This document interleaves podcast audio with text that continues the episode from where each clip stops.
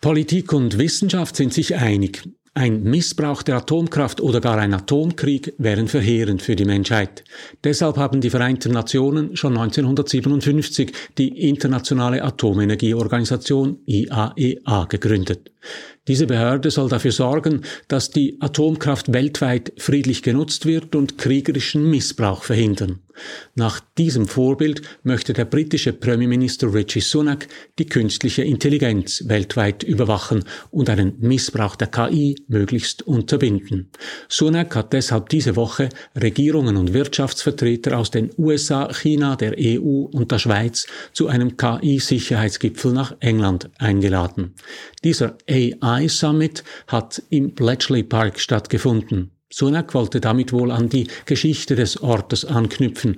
Im Bletchley Park haben englische Mathematiker rund um Alan Turing im Zweiten Weltkrieg die Rechenmaschine erfunden, mit deren Hilfe sie die deutsche Verschlüsselungstechnik Enigma knacken konnten.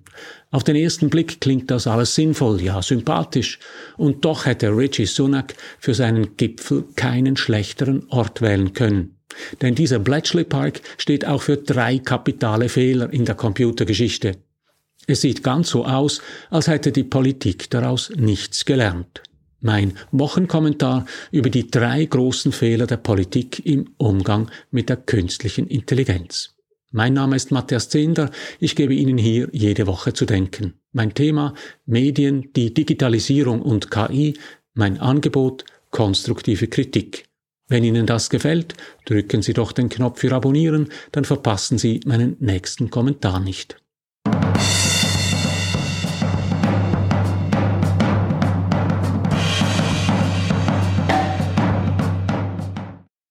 Seit Monaten warnen Politiker, Wissenschaftler und sogar die KI-Firmen selbst vor den Risiken der künstlichen Intelligenz. Dabei geht es zum einen um den Missbrauch von KI-Diensten durch Kriminelle und Terroristen.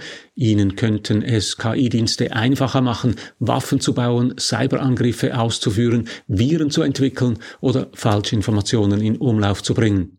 Zum anderen geht es aber auch um die KI selbst. Nicht wenige Spezialisten fürchten, dass eine künftige KI dem Menschen so weit überlegen sein könnte, dass die Menschen die Kontrolle über die KI verlieren und umgekehrt die KI die Kontrolle übernimmt.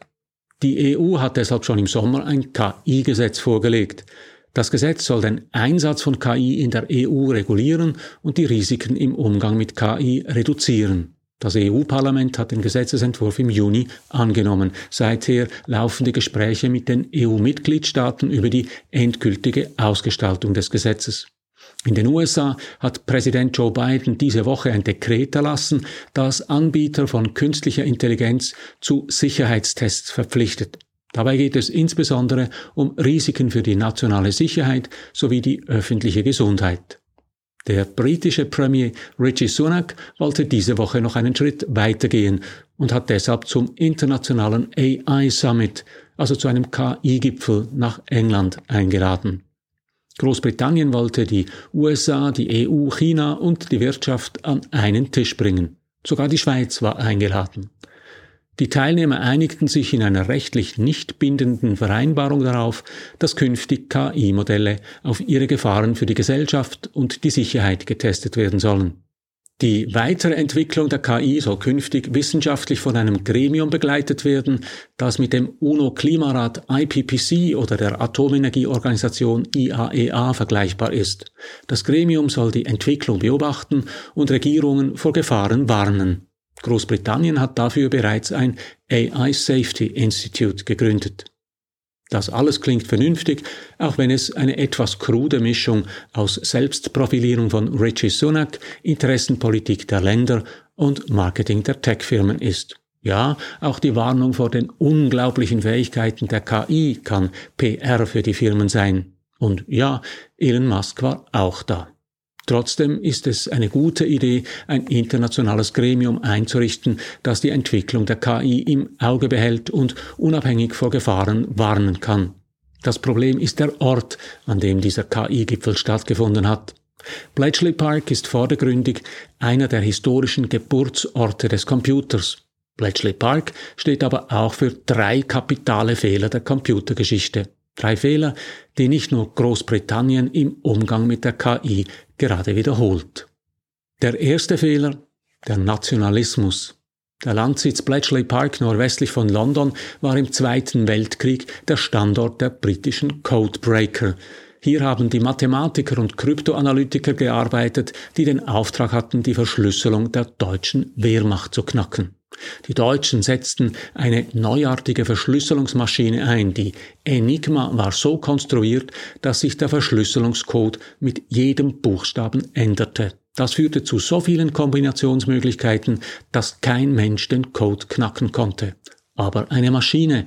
Auf der Basis der Ideen des britischen Mathematikers Alan Turing bauten die Codebreaker in Bletchley Park Colossus, einen Röhrencomputer.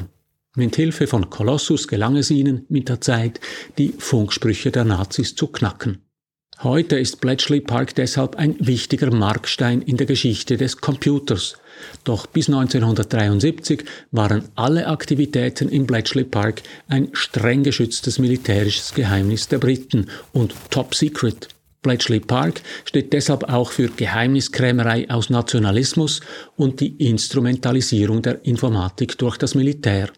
Es ist geradezu zynisch, ausgerechnet an diesem Ort zur internationalen Zusammenarbeit aufzurufen.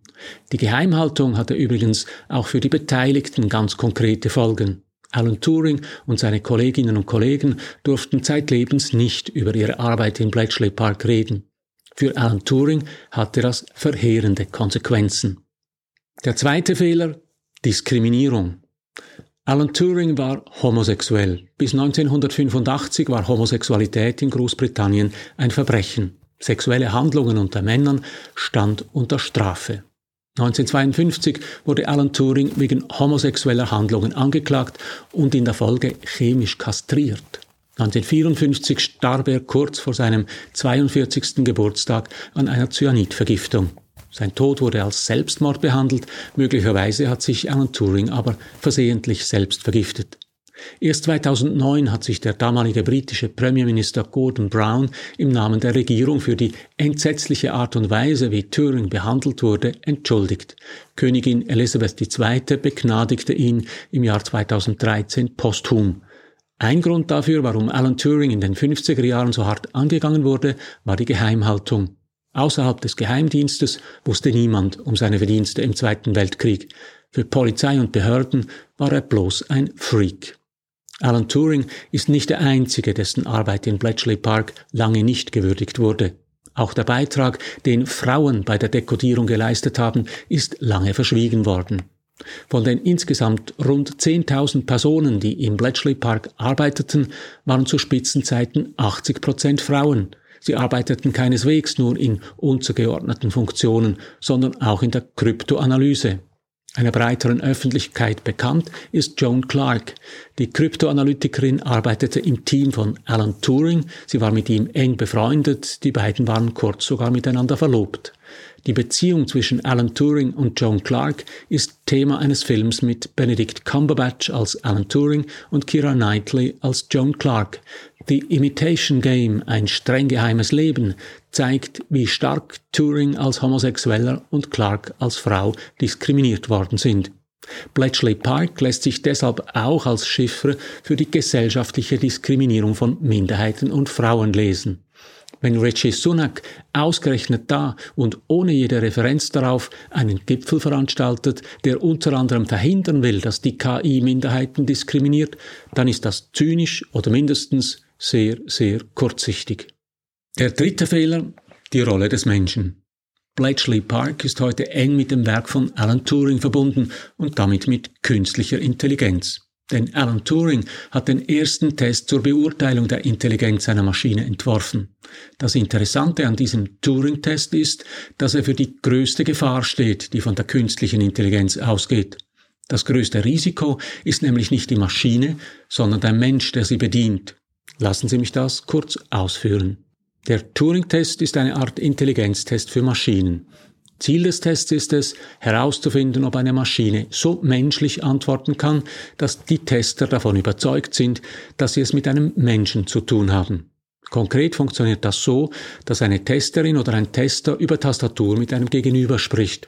Die Testerin, der Tester weiß dabei nicht, ob sie mit einem Menschen oder mit einer Maschine chattet.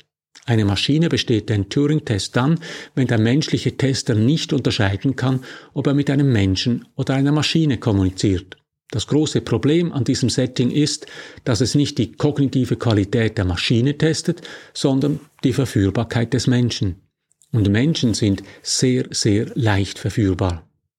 Bestes Beispiel dafür ist ELISA. 1966 entwickelte der Informatiker Joseph Weizenbaum ein kleines Chatprogramm, das er ELISA taufte.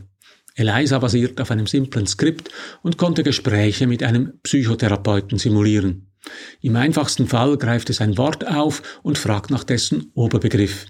Auf den Input Ich habe Probleme mit meiner Mutter, fragt Eliza wie ein guter Psychotherapeut, erzählen Sie mir mehr über Ihre Familie. Eliza war also alles andere als intelligent. Trotzdem fühlten sich viele Benutzer so, als würden sie mit einem menschlichen Therapeuten sprechen. Einige entwickelten sogar emotionale Bindungen zu dem Programm.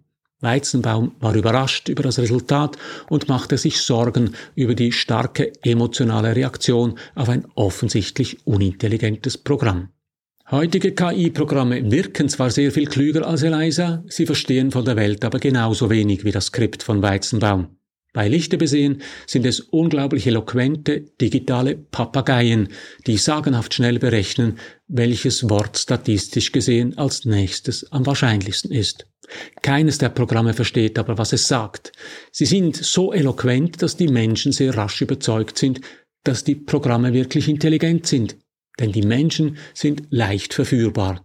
Das war die große Schwäche des Turing-Tests. Wenn Richie Sunak mit seinem KI-Gipfel in Bletchley Park Alan Turing feiert, dann feiert er letztlich die Verführbarkeit des Menschen. Diese Verführbarkeit aber ist die wirklich große Gefahr der KI. Ja, wie weiter? Es ist sicher gut, wenn die internationale Gemeinschaft sich um das Thema ernsthaft kümmert und ein Gremium im Stil des IPPC oder der IAEA e einrichtet. Ich fürchte aber, dass die internationale Gemeinschaft die drei geschilderten Probleme nicht anpacken wird. Erstens die Instrumentalisierung der KI durch die einzelnen Nationen und ihre Militärs. Zweitens die Gefahr der Diskriminierung von Minderheiten durch eine auf Statistik beruhende Maschine. Und drittens die Leichtgläubigkeit der Menschen und die daraus resultierende große Verführbarkeit. Die KI zu kritisieren bringt übrigens nichts, die KI kann darauf nicht reagieren. Wir müssen schon die Menschen kritisieren. Die Programmierer, die KI bauen und verkaufen, die Politiker, welche die regulatorischen Rahmenbedingungen dafür setzen und vor allem die Menschen, die KI nutzen und sich von ihr beeinflussen und beeindrucken lassen. Das beste Gegenmittel wäre, wenn die Nationen dieser Welt etwas weniger in die Intelligenz von Maschinen und etwas mehr in die Intelligenz der Menschen investieren würden. Das heißt, in Bildung, kritisches Denken und in die intellektuelle Mündigkeit. Ich fürchte aber, dass daran weder die großen Regierungen noch die großen Unternehmen ein echtes Interesse haben. Deshalb nehmen Sie Ihre Intelligenz selbst in die Hand. Überlassen Sie das Denken nicht einer Maschine. Denken Sie selbst. So viel für heute. Drücken Sie doch noch schnell den Abonnieren und den Gefällt mir Knopf, dann denken wir gemeinsam in einer Woche wieder darüber nach. Alles Gute.